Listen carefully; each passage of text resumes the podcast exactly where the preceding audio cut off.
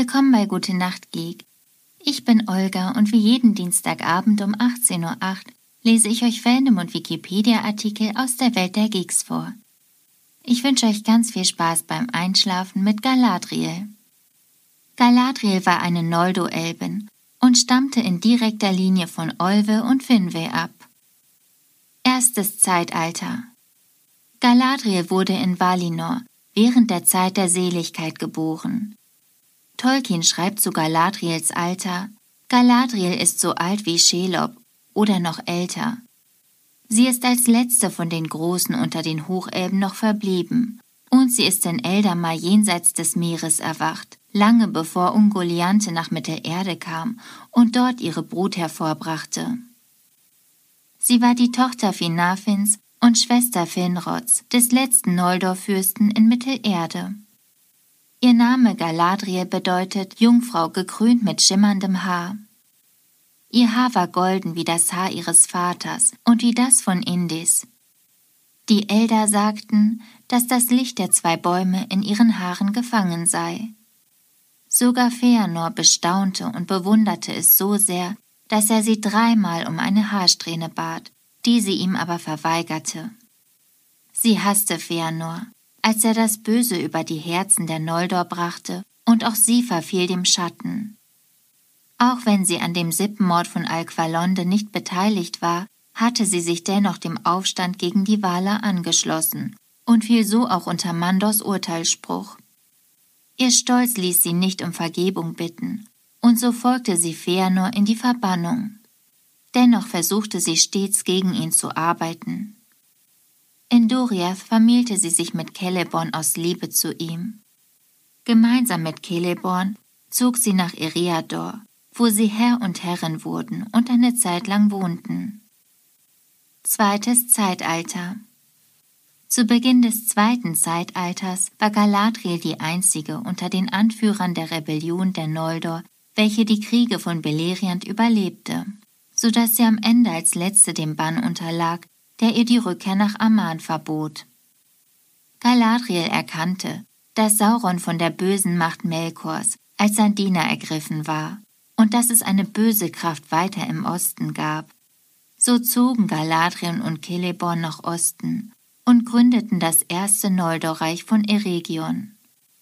Zu den Zwergen aus Moria empfand sie im Gegensatz zu Celeborn, der die Zwerge verachtete, eine natürliche Zuneigung.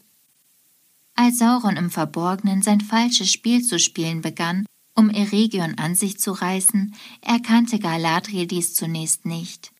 Schließlich zog sie nach Lorien und nahm die Verteidigung gegen Sauron in die Hand.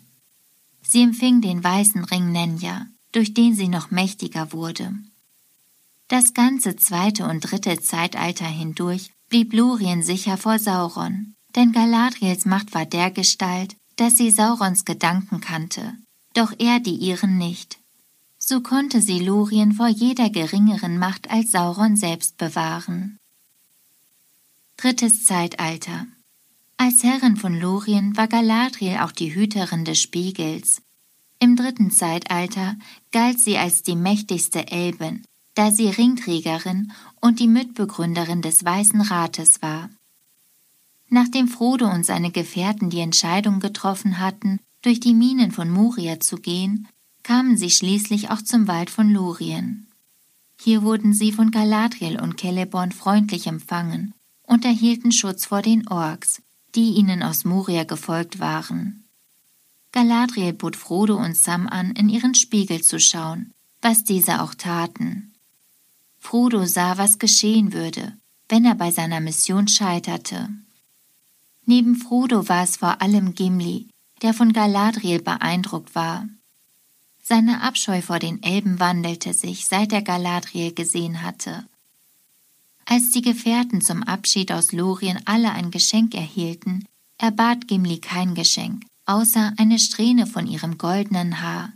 Galadriel gibt ihm drei, die fortan Gimlis größter Schatz waren. Frodo erhielt eine Fiole aus Kristall mit dem Licht von Earendils Stern. Aragorn erhielt von Galadriel eine Scheide, passend für sein Schwert. Sie war überzogen mit allerlei Flechtwerk aus goldenen und silbernen Blüten und Blättern, und darauf stand in Elbenrunen, die aus vielen Edelsteinen gebildet waren, der Name Andoril und die Herkunft seines Schwertes. Und sie gab ihm einen großen Stein von klarem Grün. Er war in einer silbernen Brosche gefasst, die die Form eines Adlers mit ausgebreiteten Schwingen hatte. Boromir bekam einen Gürtel aus Gold, und Mary und Pepin schenkte sie schmale silberne Gürtel, jeder mit einer Spange, die wie eine goldene Blüte geformt war. Legula schenkte sie einen Bogen, wie ihn die Galadrim benutzten, länger und handfester als die Bögen vom Düsterwald und bespannt mit einer Sehne aus Elbenhaar. Dazu auch einen Köcher mit Pfeilen.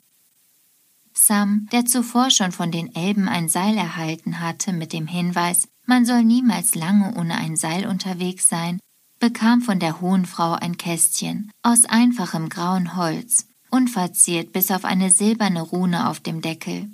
Hier steht G und das soll Galadriel bedeuten, sagt sie. Aber in eurer Sprache könnte es Garten bedeuten. Das Kästchen enthielt Erde aus Galadriels Obstgarten. Neben den Geschenken, die jeder bekam, erhielten die Gefährten Kapuzenmäntel, die die Macht besaßen, sie besonders gut zu tarnen, und die mit einer Blattbrosche versehen waren, sowie Lembas Brot. Durch die Gründung des Weißen Rates, ihren fortwährenden Kampf gegen das Böse sowie ihre Zurückweisung des einen Rings von Frodo hoben die Waler am Ende des dritten Zeitalters den Bann gegen sie auf. Galadriels Jahrtausende altes Verlangen erfüllte sich im Jahre 3021 des dritten Zeitalters, als sie mit der letzten Fahrt der Ringträger von den Grauen anfuhr, gemeinsam mit Gandalf, Elrond, Frodo und Bilbo nach Valinor ging, während Celeborn noch einige Jahre in Mittelerde verweilte. Zitate Galadriel zu Frodo im Film Ich weiß, was du gesehen hast, denn ich nehme dasselbe wahr. Du hast gesehen, was passiert ist, wenn du scheiterst. Die Gemeinschaft zerfällt. Es hat bereits begonnen. Anstelle eines dunklen Herrschers hättest du eine Königin, nicht dunkel, aber schön und entsetzlich wie der Morgen, tückisch wie die See, stärker als die Grundfesten der Erde. Alle werden mich lieben und verzweifeln. Galadriel zu Frodo. Im Buch Galadriels Lied über Eldamar ich sang vom Laub, vom goldenen Laub, da glänzte es wie Gold. Ich sang vom Winde, und er kam und war dem Laube hold. Doch Sonnen hin und Mond vorbei aufbrandete das Meer. Vom Strande Ilmarin ein Baum, der winkte golden her.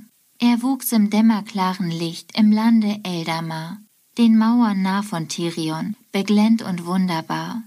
So dicht im Laube stand er da, wie für die Ewigkeit, Fern aber in der Fremde klagt das Elbenvolk sein Leid. O Lorien, der Winter naht, der lange tote Tag, die Blätter treiben mit dem Strom, wohin er treiben mag. O Lorien, ich weile hier zu lange im Lande schon und trage welken Elanor in der verblassten Kron. Doch sänge ich ein Schiff herbei und käme es aber her, wie trügst du mich übers Meer zurück, das weite, weite Meer. Der Herr der Ringe, zweites Buch, Achtes Kapitel, Seite 417. Sonstiges. Ihre besondere Gabe, die sie seit ihrer Jugend besitzt, ist, in die Herzen der Menschen, Elben, Zwerge und Hobbits sehen zu können. Dort konnte sie die geheimsten Wünsche zum Klingen bringen und auch diejenigen Absichten und Gedanken in den Herzen erkennen, die im Kopf noch lange nicht gedacht waren. Hinter den Kulissen, in der Filmtrilogie Der Herr der Ringe und der Hobbit wird Galadriel von Kate Blanchett verkörpert. Das war's mit Galadriel für heute. Ich hoffe, ihr seid schon am Schlafen und am Träumen. Ich freue mich aufs nächste Mal, wünsche euch eine gute Nacht und süße Träume.